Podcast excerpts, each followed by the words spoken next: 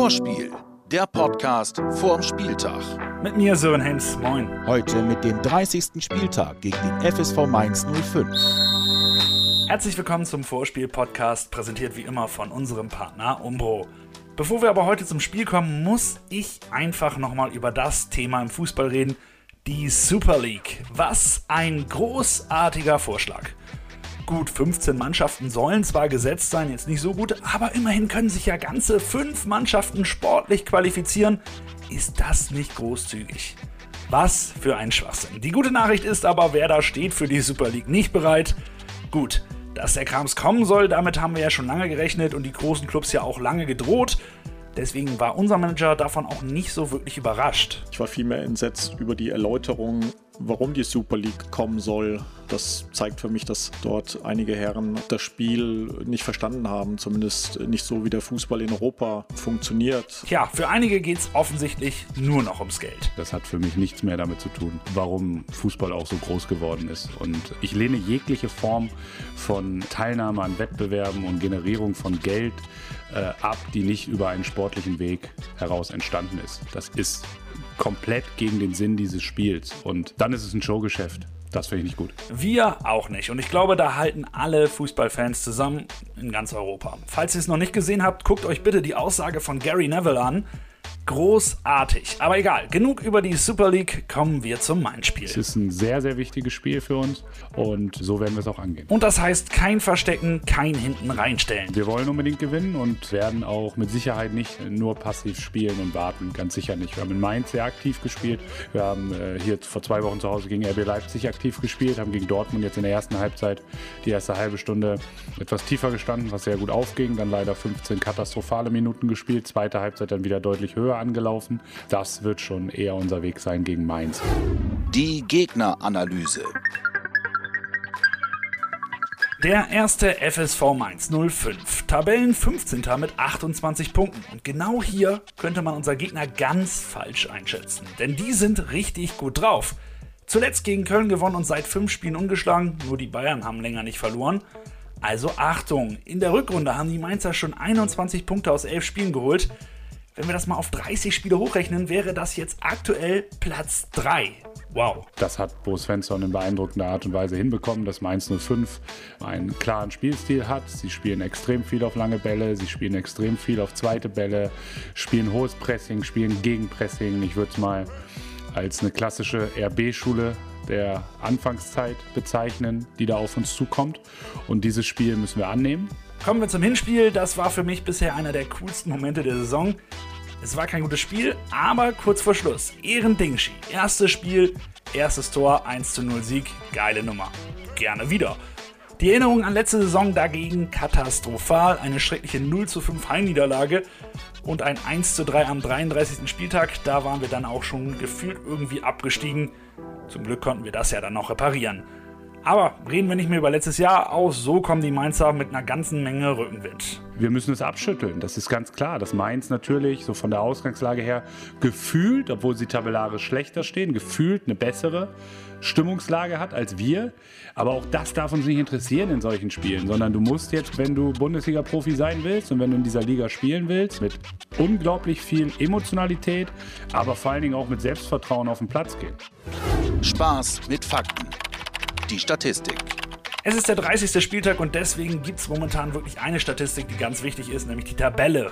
Und da können wir eine Menge erreichen. Ja, die Ausgangslage ist klar. Mit dem Sieg können wir einen riesen Schritt machen. Mit einer Niederlage wird es sehr kribbelig. Mit einem Unentschieden ja, verändert sich die Situation eigentlich kaum, wobei wir dann zumindest erstmal vor Mainz bleiben, wobei sie ein Spiel äh, weniger haben als wir. Das muss man auch mit einbeziehen.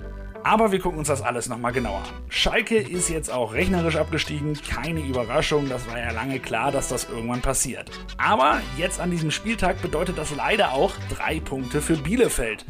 Und die Kölner haben ebenfalls drei Punkte geholt gegen Leipzig. Ist da eigentlich passiert? Egal, der Druck wird größer, verlieren wir ist Mainz vorbei und wir sind nur vier Punkte vor Relegation und ebenfalls vier vom direkten Abstieg. Allerdings hat Hertha noch zwei Spiele weniger wegen Corona. Aber mit dem Sieg sind es dann halt schon sieben und wir halten auch die Mainzer von uns weg. Also viel zu gewinnen, viel zu verlieren. Richtig brutal wichtige Partie. Ich persönlich bin jemand, ich mag sowas. Ich, es geht um viel und das ist, äh, das ist schön. Und ich hoffe, dass meine Spieler das genauso sehen. Weiß aber auch, dass es bei ganz, ganz vielen so ist. Und das ist auch ein wichtiges Kriterium in der Aufstellung. Wer, wer für solche Spiele, die natürlich einen gewissen Druck haben, aber die auch ja, irgendwie, irgendwie geil sind, weil es um was geht, die werden auch spielen. Natürlich. Sofern sie denn können und dürfen. Das Werder Lazarett. Die wichtigsten Infos gibt's vom Coach. Weitestgehend sehr erfreuliches äh, medizinischer Bulletin des heutigen Tages. Niklas wird spielen können, diesmal auch definitiv. Den Abschlusstest hat er hervorragend bestanden, genauso wie Ludwig. Somit beides auch Kandidaten für die Startelf. Das sind mal richtig gute Nachrichten. Leo Bittenkurt ist dagegen sehr fraglich. Ganz eventuell klappt es noch kurzfristig, ist jetzt aber nicht unbedingt wahrscheinlich. Ömer und Nick fallen immer noch aus und Grosso ist gelb gesperrt. Einer, der aber dabei ist und gerade in der Abwehr auch als Führungspersönlichkeit absolut gebraucht wird, das ist unser Captain und der kommt jetzt in der Schnellfragerunde. Fünf Fragen an Niklas Moisander. Ein brutal wichtiges Spiel gegen Mainz. Wie bereitest du dich auf solche Druckspiele vor? Äh, wie immer eigentlich. Ich äh, vorbereite mich selbst immer die gleiche Weise. Ich, ich versuche sehr gut äh, mental vorbereitet zu sein, fokussiert zu sein und auch natürlich äh, körperlich äh, bereit zu sein äh, für, für, die, für, die, für den Kampf. Und ja, das mache ich immer die gleiche Weise. Und natürlich jetzt als erfahrener Spieler versuche ich auch die, die, die Mannschaft mitzunehmen. Druck oder Chance? Wie siehst du das Match eher? Chance. Was ist denn deine erste Erinnerung, wenn du Mainz hörst? Meine, meine Erinnerung oder mein Gefühl ist immer, immer schwierig. Äh, immer schwierige Spiele gegen Mainz, egal Auswärts- oder Heimspiele. Und das, das ist mein Gefühl. Also wir wissen, dass es äh, ein sehr, sehr hartes Spiel wird und äh, wir müssen vorbereitet sein. Welcher Spieler hat dich in dieser Saison am meisten positiv überrascht?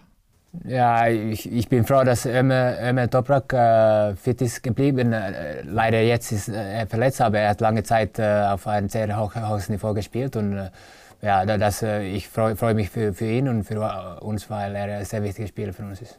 Was können Finnen einfach besser? Finnen? Sauna. und von den Finnen geht's zu dem Brasilianer. Das ist Kugelblitz, das ist Ayrton-Anekdote andere Saison, das ist zweimal Werder kassiert acht Tore in zwei Spielen gegen Mainz. Das ist zu viel. Aber dieses Jahr ist es, ich denke, das ist ein Gesicht von diesem Spiel äh, vom Mittwoch. Ich sage mal, die Spiele jetzt vom Mittwoch. Eine große Chance wäre ein bisschen weiter vorne von, von den anderen von Mainz kann sein und von, von Köln und von, von Bielefeld oder, oder Hertha. Von meiner Seite gibt es nur ein Wort. Gewinn. Mehr nichts. Egal, Eigentor, komische Tor, ist für mich das voll egal. Wer muss gewinnen Mittwoch gegen Mainz. Mit der Taktik, ohne Taktik, wer muss gewinnen. Vorspiel, der Podcast vorm Spieltag. Jetzt abonnieren und keine Folge mehr verpassen.